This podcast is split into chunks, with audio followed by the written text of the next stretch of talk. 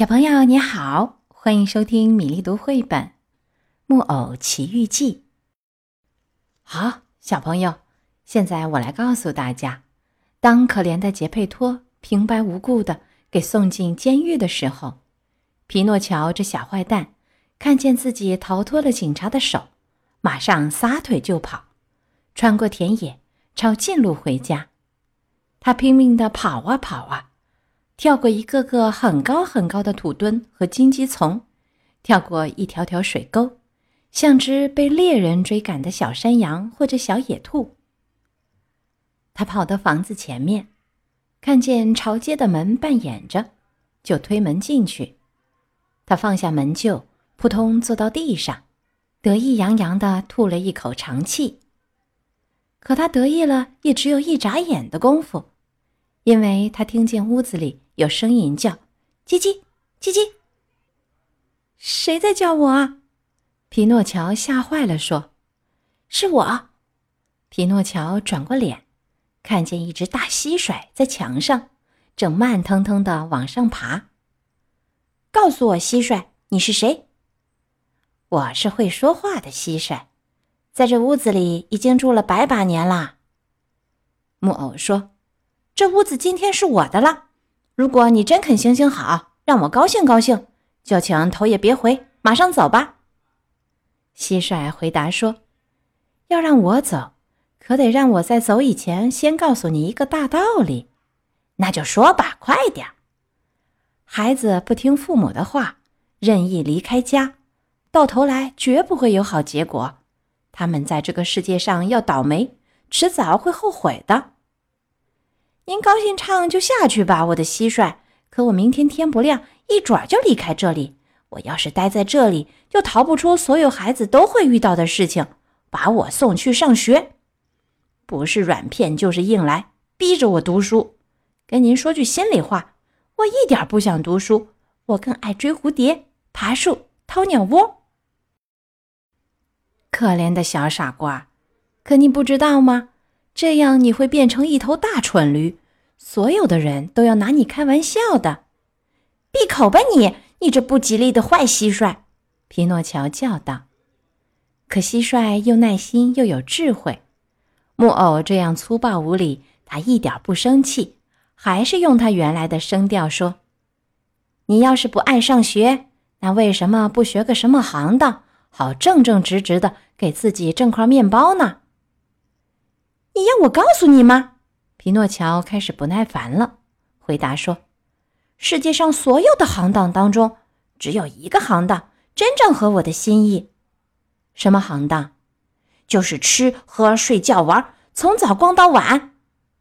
告诉你，会说话的蟋蟀还是那么心平气和地说：凡是干这种行当的，最后几乎不是进医院，就是进监牢。”当心点儿，不吉利的坏蟋蟀！你惹我生气了，可要倒霉。可怜的皮诺乔，你真叫我可怜。我为什么叫你可怜？因为你是一个木偶。更糟的是，因为你有一个木头脑袋。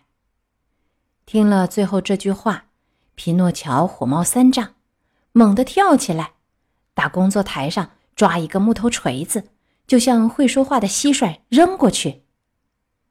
他也许根本不想打中他，可是真不巧，正好打中了他的头。可怜的蟋蟀只来得及叫一声“叽叽”，就给打死了，贴在了墙上。这时候天开始黑了，皮诺乔猛想起他还没吃过点东西，就觉得肚子在咕噜咕噜叫，真想吃。孩子是这样。一想到吃，就越来越想到吃。说真的，几分钟功夫，想吃就变成了肚子饿，肚子越来越饿，饿得他像只饿狼，饿得他肚子像刀绞。可怜的皮诺乔马上向壁炉扑过去，那儿有个锅子在冒热气，他打算揭开锅盖，看看里面在煮什么。谁知那锅子是画在墙上的。诸位想象一下吧，他是多么失望啊！他那个本来已经很长的鼻子，马上又至少长了四只。于是他满屋子乱跑，搜遍了所有的抽屉、所有的角落，只想找到点面包，哪怕是一丁点干面包。只想找到点儿硬面包皮、狗啃过的骨头、发霉的玉米糊、鱼骨头、樱桃核。总而言之，随便找到什么可以进口的东西都好。可他什么也没找到，一丁点东西也没找到。这时他肚子越来越饿，越来越饿。可怜的皮诺乔，他除了打哈欠，就毫无办法可以让肚子好过一点儿。他的哈欠打得那么长，每一回嘴巴都一直咧到耳朵边。打完一个哈欠，他就吐口水，只觉得胃也要吐出来了。最后他绝望了，哭着说：“会说话的蟋蟀说的对，我错就错在不听爸爸的话，逃出了屋子。我爸爸要是在这儿，这会儿我就不会一个劲儿打哈欠。”人都要打死了，哎呦，肚子饿多难受啊！正在这时候，他看到一堆垃圾里好像有一样东西，圆滚滚的，白花花的，完全像个鸡蛋。他一蹦就跳了过去，扑到它上面，的的确确是个鸡蛋。木偶这份高兴是只可意会、无法形容的。他简直像在做梦，一个劲儿把鸡蛋捧在手上，转过来转过去，又摸又吻，一面吻还一面说：“这会儿我该怎么吃这个蛋呢？煎来吃不好吗？啊，不，放在盘子里煮更好。哦，用煎锅煎最好。还有比煎鸡蛋更好吃的吗？哦，不弄熟怎么样？就生着吃。不，还是放在盘子里煮，或者用煎锅煎好。”我想吃的要命了。说干就干，他把煎锅放在一个烧炭的火盆上，在煎锅里，他放的不是素油，不是牛油，而是水。等到水一冒气，咔嗒，他敲破鸡蛋壳，就要把蛋倒进去。可蛋壳里倒出来的不是蛋白和蛋黄，而是一只小鸡。小鸡又快活又礼貌，姿势优美的。鞠个躬说：“多谢您，匹诺乔先生，您让我省了力气，不用去弄破蛋壳了。再见，祝您好，请代我问候您一家人。”他说着，拍拍翅膀，从打开的窗子飞出去，不见了。可怜的木偶站在那里发呆，眼睛瞪大，嘴巴张开，手里拿着两瓣鸡蛋壳。他这么愣了一阵儿。等到最后清醒过来，就哇哇的又哭又叫，绝望的跺脚，一面哭一面说：“还是会说话的蟋蟀说的对，如果我不从家里出去，如果爸爸在这儿，这会儿我就不会饿得要命了。哦，肚子饿多难受啊！”肚子继续咕噜咕噜响，越响越厉害，他又不知道该怎么办才叫他不响。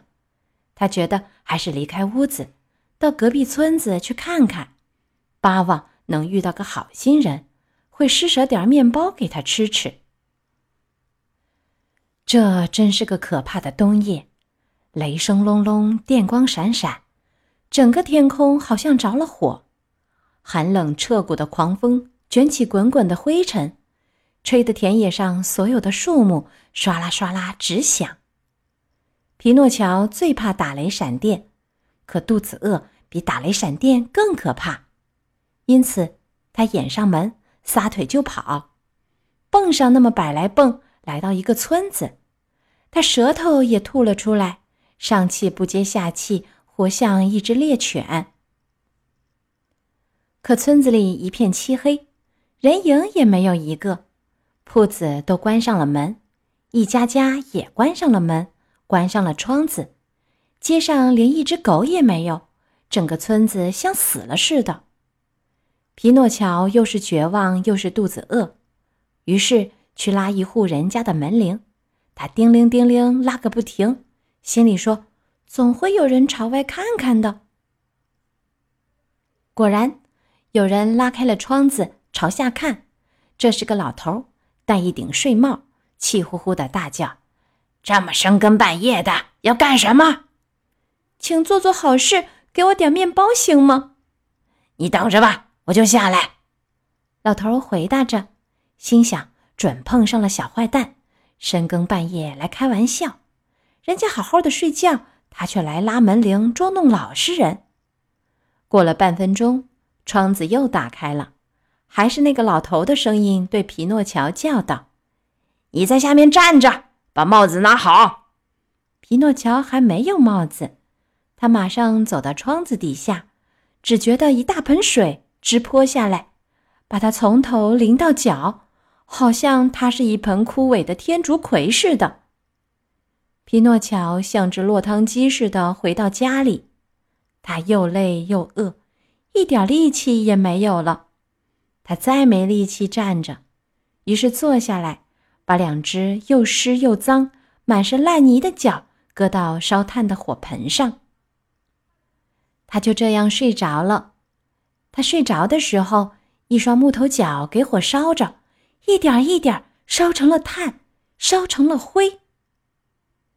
皮诺乔只管睡他的大觉，咕啊咕啊的打呼，好像这双脚不是他的，是别人的。他直到天亮才醒来，因为听见有人敲门。谁呀？他打着哈欠，擦着眼睛问。是我，一个声音回答：“这是杰佩托的声音。”今天《木偶奇遇记》的第四到六集就到这里。杰佩托进屋后又会发生什么故事呢？明天的米粒读绘本，再会。